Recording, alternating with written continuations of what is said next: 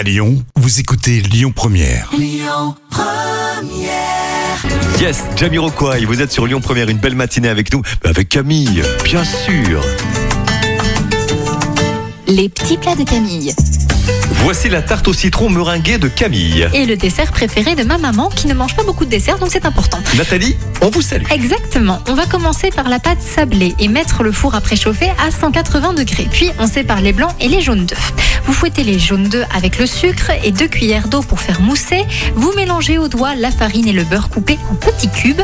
Vous versez au un moule de 25 cm de diamètre très exactement avec la pâte sablée et vous allez cuire à blanc 20 à 25 minutes. Vous mettez les zestes très dans une casserole avec le jus des citrons, le sucre et la maïzena. Et une fois les œufs battus, vous incorporez tout en remuant le jus de citron, le sucre, la maïzena et les zestes. Je vois Christophe qui commence à baver.